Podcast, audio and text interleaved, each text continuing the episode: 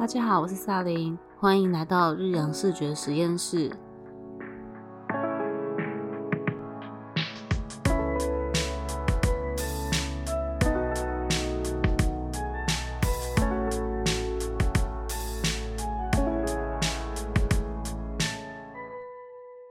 今天邀请到的来宾是漆器艺术家林宇。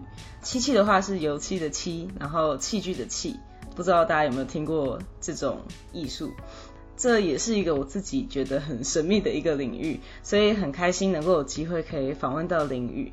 那待会也想请他来为我们解答一下，就是跟漆器相关的一些问题。这样，这在这一开始的话，想先请林宇跟大家介绍一下自己。嗨嗨，大家好。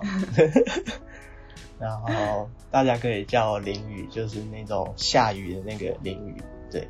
哎，可是是你的本名是？要不要跟大家介绍一下？叫林建宇。对，然后就去掉中间那个，就变成淋雨这样子。双木林，然后宇宙的宇。宇宙宇，对。目前是就是自己在工作室接案全职的那个漆器工作者这样，漆艺工作者也也不一定只有漆艺啊，就是。呃，平时也会接一些摄影的工作这样子。哦，很多人应该会跟我一开始没有听过这个漆器是这件事情一样，就不太认识这个产业，所以不知道能不能跟大家简单介绍一下，就是什么是漆器，就比如说它怎么做的啊，或你在哪边可以看到它什么之类的。通常，呃，漆器应该大家听到都是从日本比较多。呃，漆它就是一种天然的涂料嘛，那它可以从它最原始是从树上树漆树上所采取下来的汁液，那这个汁液它来当一个天然的涂料，是一个非常安全又稳定的一个一个材质，这样子，对，嗯。就是在油漆化学的油漆还没发明之前，那这个天然漆是一个很很好的一个一个物质这样子。比如说它放就是可以漆在一些餐具啊、石器上面，是一个很天然而且对环境很友善的一种一种漆料这样。嗯，原来是这样，所以它就是有点像是装饰一些器皿。不一定只有装饰，它是一个有一个保护力，就是对木头啊，就比如说你骑在木头竹子上，它就有一个保护力，有个保护层给它。嗯嗯嗯。呃，我还蛮好奇，就是说，那你第一次认识到这个漆器的产业是什么情况之下，跟怎么会喜欢上这个？因为这样听起来的话，你现在真的几乎是全职在做漆器这件事情，感觉要有一定的热忱才可以，就是做一段时间。对啊，所以我就想问一下，说，哎，那你就是第一次接触漆器的故事啊，或者是说，哦，那你是怎么喜欢上这个产业的？大概是在大二的时候。大二哦。对，可是那时候我不是做期，那时候是帮老师记录期。记录期对老师他们想要出一本书，然后我是去帮他们拍照的，然后拍拍拍拍，老师就说：“哎，林宇，你下来做这样子。”然后就这样慢慢的，就是怎么这么突然呢？对，然后就这样慢慢接触，然后就哎自己也蛮喜欢，嗯，对，然后加上自己不会过敏，然后就又更更大胆的可以去做。哦，有些人会过敏是吗？对，就像吃芒果。的那种哦那种过敏，就是有点很像长痱子还是长疹子那种小小的过敏，但就是每个人的体质不一样，所以有些人可能会很严重。嗯，哎，那你你喜欢上的原因就是因为，嗯，就可能看到嘛，还是说是觉得说就是很上手这种感觉？就很喜欢，就是漆它把它推亮之后的那个感觉，会让你。觉得很开心，对，很舒压是吗？对对对对对。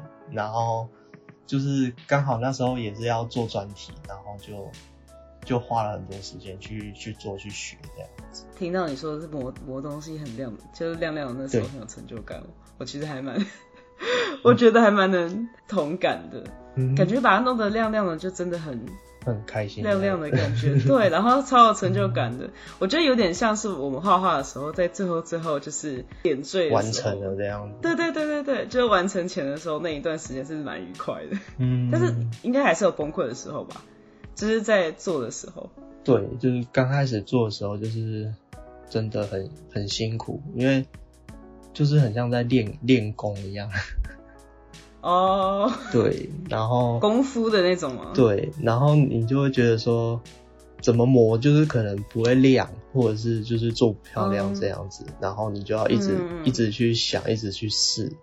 那可能做一个东西就是要呃好几个月，甚至好几个礼拜这样子，就是你每一层都要顾得很好，不能说某一层哦，就是今天偷懒，就是随便刷一下，随便磨一下，对，到最后就是成品就会不漂亮。呵感觉是一个非常需要耐心，可是出来的成品又会很有质感，然后又很精致的一个工艺。嗯，对啊，所以是你如你大二之后对，喜欢上这件事情，然后就一直开始就是做到毕业之后，对然后毕业之后你就直接决定你要踏入漆器这块产业吗？哦，没有，毕业之后我去去读了两年的研究所，哦，对，然后是做就漆器吗？也没有，研究所就没有做漆器，就是访问漆器，哎、对，就哎、所以是研究所是念什么？呃，也是创就是创业生活设计类的，对，哦，只是不是真的是没有在做没有在做漆，对对对。嗯嗯嗯，然后那时候就访问了很多漆器的工作者，然后还有很多的漆哦。漆的大师这样子，嗯嗯嗯，对，然后就就是变成有点像在研究漆了，就是不只是在制作这方面这样子。哦，对。就真的是开始认真的去认识这整个嗯。整个产业整个文化，嗯，嗯，感觉很深呢，对啊，然后后来就去当兵了，就去去嗯。当替代役这样子，对，嗯嗯嗯，然后就是就是当兵的过程中，就是放假的时候也是继续去去做棋，那时候又又回去找那个大学的老师，然后又继续做棋这样子。所以有点像是说，虽然在研究所那两年没有真的一直在做嗯机器，对但是因为还是有一直在研究这件事情，然后所以他的热情就是还还在那边，嗯，是，所以就是你之后当完兵之后，呃，应该说当兵那时候就建立自己的想要做起这个事情这件事情，嗯，对，然后就是到到现在这样。你现在是在嗯、呃师傅底下吗？还是你自己有一个工作室？哦，我我自己有一个工作室，对，那嗯就是在台湾学期比较比较少有呃师徒制，可是还是有，可是比较少数。那通常这些学习的同学都都是从学校里面出来的比较多，就是因为你学校有比较呃比较多的资源，那比较多的老师，那从这里的管道去学，其实基本上是比较快的。所以它有点像师徒制，可是又不是师徒制的感觉吗？对，因为现在哦真的比较少有师徒制这个、这个方式。对啊，嗯嗯嗯，那像大概都是就自己出来做这样。对，就是现在也通常很多现在像大学生他们也会自己出来创业啊，不一定说要等到毕业。对，那你是因为这样，所以就想说，哎、好，那我也出来就是做一个自己的工作室吗？对还是有其他的原因？嗯，没有哎、就这样子自己出来这样试看看这个。对啊，而且感觉七七就是那种职人的工作室，感觉就超多一些很奇奇神秘怪怪的东东。西。对，真的。嗯，你对，你觉得你工作室里面最怪的东西是什么？最就是你觉得大家最最不常见到的东西是什么？嗯，其实好像漆器的东西大家都还蛮不常见的。不会不常见，反而都很生活周遭诶、的东西耶。对啊，真的假的？呃，像什么？等下你先说看看，你觉得正常是什么？比较不常见，可能就一些刀子类的啦。哦，对，刀子哦，对，是它磨有一把叫土石刀，它是专门在砍啊，不常见。我想到一个，就是一个叫嗯发刷，就是用头发做的刷子。人的头发吗？对，人的头发，人的头发，对，真的假的？对对对对，就用人的头发去刷漆，然后才刷的平这样子。对，要用人类的头发去刷漆，才可以刷的平稳。对对对，呃，平稳平整。平整，对，那个表面才会平。当然也有动物的，我有点 shock。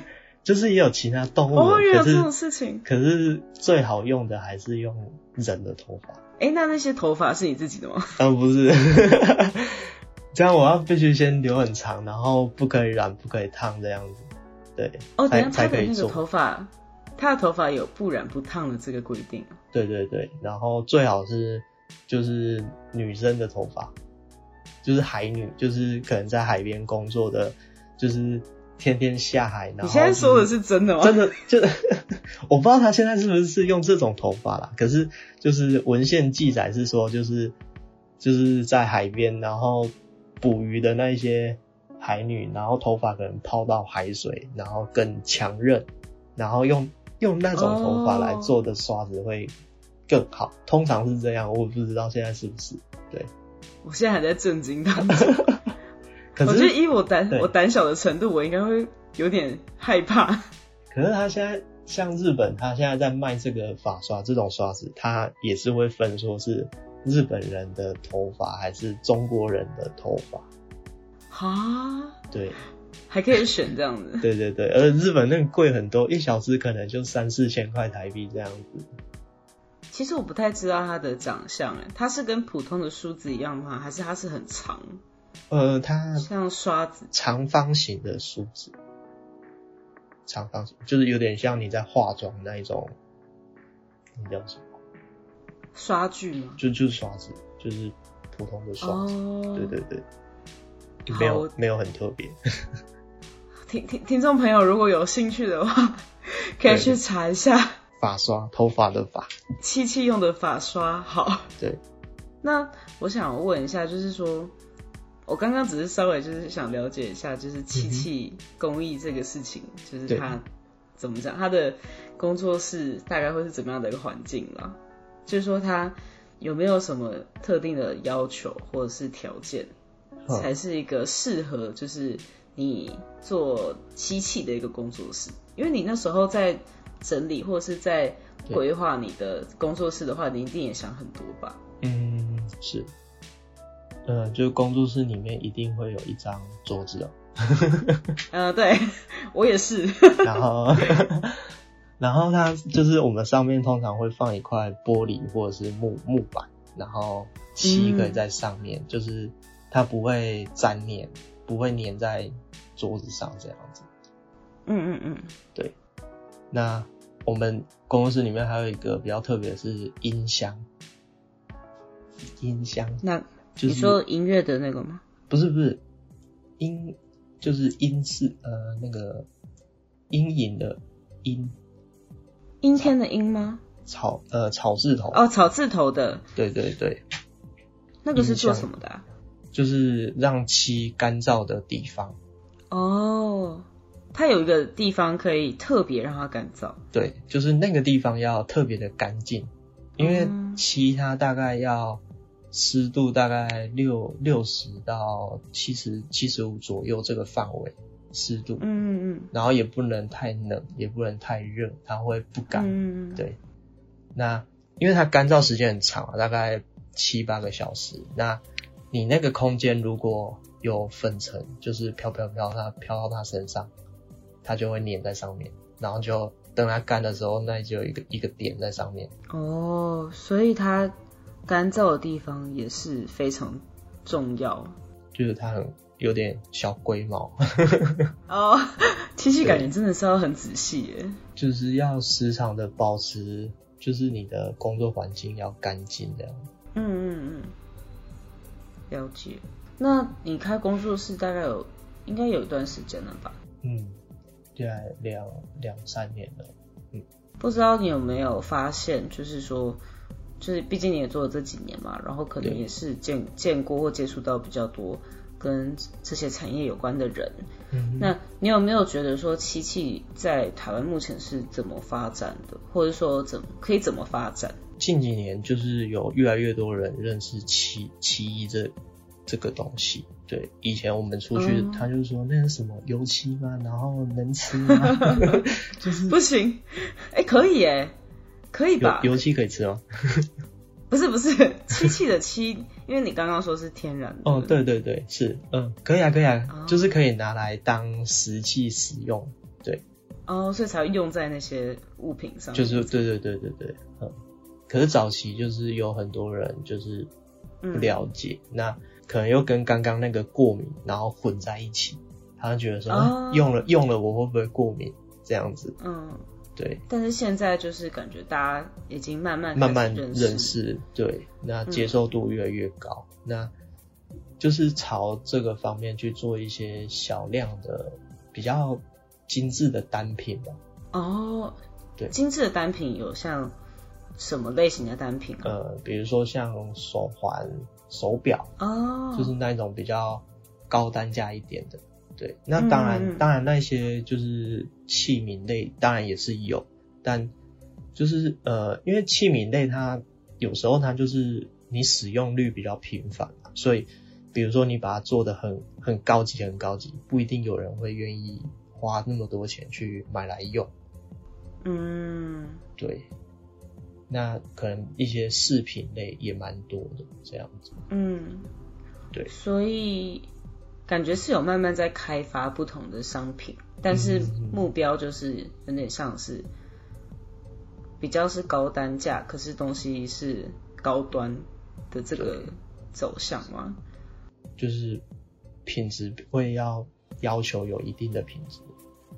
嗯，高端吗？也不一定哎、就就是哎、不一定吗？不一定 都有就是都有，就是你，因为像我自己就好，就是变成你嗯，制作产品不能只做一个高端的，你变成你就是比较便宜的，哦可能五六百块的你也必须做，可是三四千块的你也可以做，就是这样子。嗯嗯嗯，对，了解。那我想问，就是漆器为什么会这么贵啊？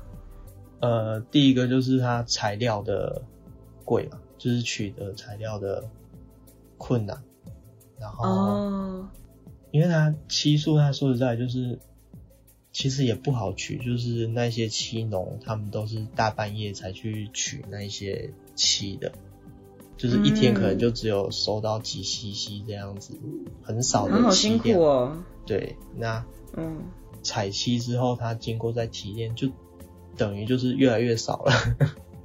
嗯，对，那就是你你在做一个生产者，就是比较花费，就是它的损耗，就是嗯做漆通常都是消耗掉，而不是不是你真正的用到。对它，你可能打开在那，那它还会慢慢的干掉这样子。嗯，对，所以就是它呃有点像是各方面的人工都很又耗时又就是要一些打磨啊、研磨，就是可能都要靠一些手工的方式去处理。哦，而且刚刚听你讲，你说要一层一层对涂，对感觉那个也超花时间的。就是每个东西它可能花费的时间长短都不一样，那嗯单价高就是取决于你这个东西有多少的层数这样子。哦，对，而且我看有些漆器，嗯，我好像是看那种比较是碗盘类的，就有时候可能去去别人家会看到，就是哎、诶这个是。什么？然后就说哦这是漆器啊，什么哪里哪里的漆器，我也记不得了。但是他就说哎、诶那那是漆器，然后我就会看到它上面有金，然后嗯，那个是真的金对不对？对，有些是真的金，就是真的黄金、黄那个纯银去，就是混合在这一些的漆里面这样子。对，也有可能贴贴、金箔，然后嗯，撒一些金粉啊什么的。对，所以那个东西感觉嗯应该真的不便宜。对，就是光是材料它就就很贵了。嗯，材料、人力哦，那听起来真的是贵有它的理由的。嗯，可是因为那如果它这么贵的话，像像我这种普通人，假设说像我这种普通人，你觉得我可以体验或者是买得起漆器吗？因因为感觉它的材料等等的，好像真的不便宜。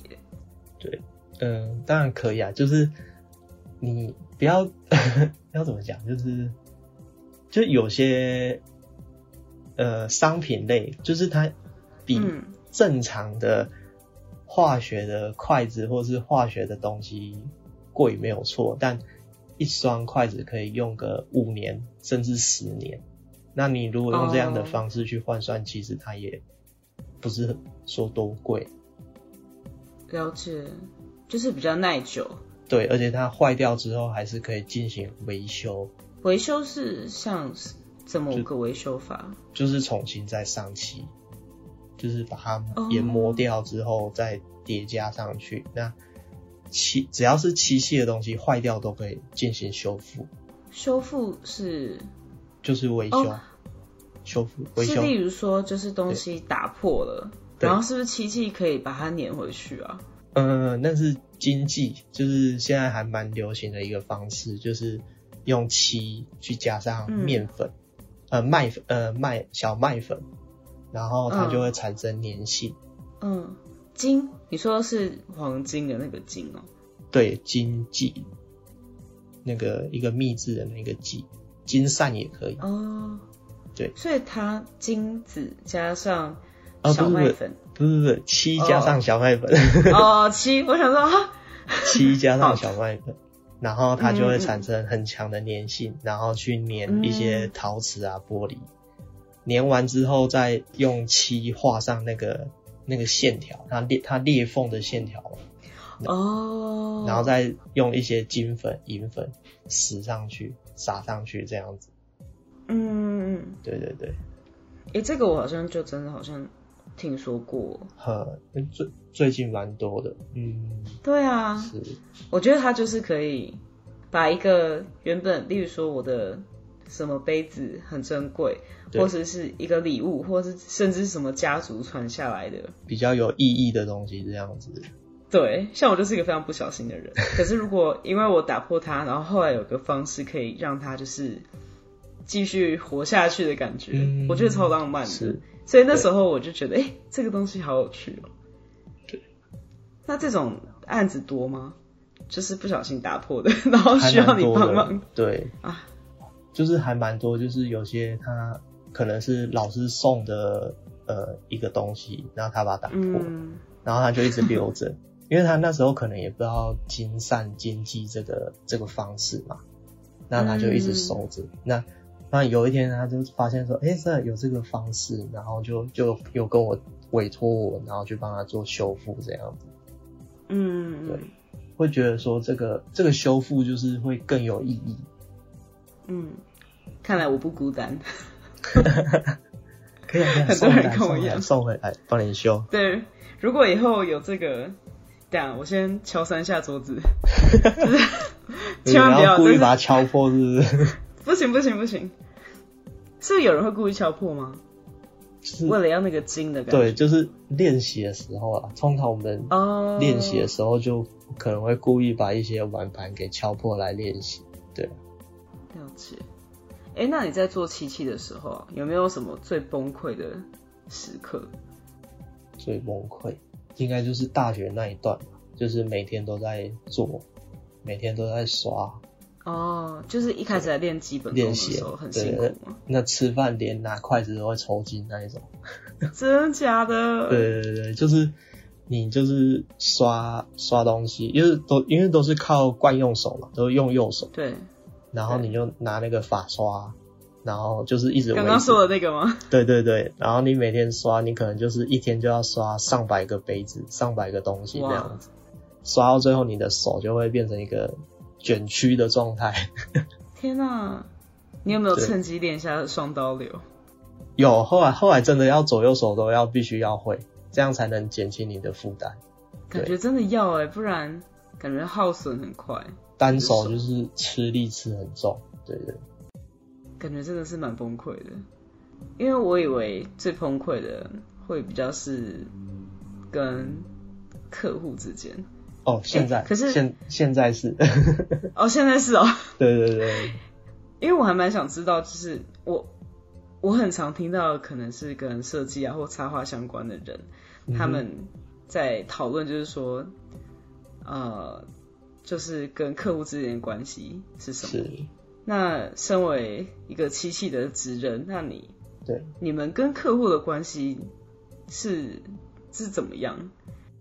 跟客户应该就是一辈子，或是很像家人的感觉，因为我把这个漆，家人，对我把这个漆卖给你，就很像把我儿子给你。等一下，你跟客户的关系有到家人这么紧密哦？对，就是你必须知道说他需要，呃，他有什么样的需求，那我要帮他做怎样的东西，那他可能需要怎样的呃纹路，然后嗯。怎样的形状，就是要问的很清楚，然后去帮他嗯。做一个客制化的服务。那比如说这个东西卖给你，然后五嗯。年、十年后坏掉了，那嗯。我我也可以把帮他就是在做修复的这个动作。嗯，对，基本上就是一辈子了啦。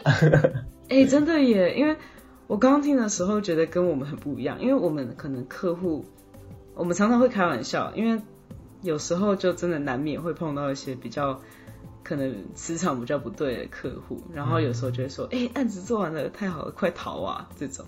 可是你们就没有这回事哎，我们逃不了。这样你们感情这样很羡很羡慕，因为你们的感情是真的很好，嗯应该是说必须要很好吧，因为有点像售后服务是以年在计算的。对，就是也是要负责任这样子。对嗯，所以你们都会一直一直跟客户有联络吗？还是说你们只是对呃，哦会联就是会联络。那当然它，呃，漆它其实是一个会活动的东西，就是比如说你今天今天做完是这个颜色，然后过两两三年来看，它颜色又会改变。嗯？对，它它每年都会它是怎么个改变法？就是它呃，比如说最简单就是从它的颜色来看，就是它嗯颜色可能你越放它会越亮，然后可能这个呃，比如说是红色，那它之后嗯第一年的红色跟第五年的红色是完全不一样的。是好的转变吗？对对对，就是一个更漂亮的一个发色这样子的概念。哦，嗯跟红酒 很像哦，是吗？对对对对，就是哦越陈越香。让它有点发，也不是叫发酵，就是嗯呃，让它慢慢的就是因为时间然后的改变转换这样子。嗯嗯嗯，啊，好酷哦！那所以真是很值得收藏哎。对，就是一个这是一个天然气的一个特性，不会，嗯，比如说你像化学啊，放一放它可能就裂裂掉啊，或是脱落什么之类的。可是天然气并不会这样子。如果你没有讲的话，说不定之后我买漆器，然后发现它变色的话，我还会误会那个 那个，对我还会误会那个艺术家说，哎、对等一下，你给我东西居然是怎么产是变生质质吗？变之类的。对对对。嗯那你们做漆器，这算是会被误会的事情吗？还是你们有没有什么常常会被误会的一些，像是烂事吗？乱事，呃，好像这件事情好像对消费者还是蛮开心的，因为就是嗯好像嗯，有点期待它会变得更漂亮的感觉。哦，所以你们都会先跟他讲一下说，哦，对，就是，嗯，他他的花纹或色泽，他会会亏，我们都会叫他一一些给亏，颜色会开，就是开很像开花这样子。哦对，会绽放，对对对对对，嗯。好会讲。所以做漆器有没有什么会被误会的事情？就有没有什么最常会被误会，说啊做漆器，或者是说啊漆器就是就是会怎样怎样啊？就是大家就会觉得说那是油漆啊，就很像化学油漆一样。哦，就是前面有讲到，你说一开始大家会觉得它是有毒之有毒类的，，然后可能对啊，就是，然后他就会讲说啊，那么就是那么鲜艳的东西，那拿来拿来吃拿来用好吗？哦，可是你也不想说你你在家每天都是用个化学筷子在吃，这样子真的有比较好吗？也是，对，可是不能不能不能这样子反驳人家嘛，对啊，对，不行，人家是客人。对，所以我觉得就是学习去了解一个工艺是会提升这个产业，或者是提升这件工艺，让更多人去了解。真的耶。那假如说，嗯，现在有听众朋友他们对漆器有兴趣，可能未来想尝试看看的话，你有没有一些就是对他们的建议？就例如说，一开始的话你可以怎么做啊？或者是说，如果你想要就是从事这个产业的话，你可能要注意什么什么事情？嗯，这方面的。现在网络上很多教材可以先看。哦，这样子。对对，先先看先看比较，因为你现在买材料你不会用它，就是等于是浪费。哦，对，真的耶，而且刚刚听起来好像它会一直干掉。对，而且比如说你今天不小心用到了生漆，然后让自己肿跟猪头一样，我真的觉得那有点有一点危险性。肿的跟猪头一样是指？就是过敏，过敏，它过敏之后会哦，如果。很严重的人，他就真的会肿得跟猪头一样。所以就是有兴趣的朋友，可能要先去看一下自己 有没有过敏。对，然后呃，比如说我们使用会使用到樟脑油，那如果有蚕豆症的也无法去使用这样子。对。哦，哇，那真的要小心哎，因为跟身体健康有关系的。对。所以他就是就是在推广上就是有。有这个困难处了，哦，因为有些人他们可能有些限制。对，那比如说你，呃，可能在制作的时候，你可能又没有戴手套，或者是你的乱摸，就是七摸一摸，然后又去哪里摸哪里摸，然后导致全家人都中奖，这也是有可能的。对，嗯，所以虽然它没有毒性，就是它对人体是安全的。但是它是因人而异，就是说，如果听众朋友有兴趣的话，还是要先注意一下，就是说自己有没有一些过敏反应，或者说先上网查一下什么样的人适合，或者是不适合去接触那个漆。那万一接触到对自己有害的话，大家还是就是冷静冷静，还是用用买的可以吗？嗯，可你说买买漆还是买材料？买。现成的漆器，嗯，现成的漆器不会，就是呃，干了就不会了啦。哦，好好好，对对。那所以如果听众朋友朋友就是可能过敏反应，然后没有办法自己下去就是亲手制作的话，也可以考虑直接买的啦。刚刚有说就是也是有比较平价的漆器，对，有有有，对有。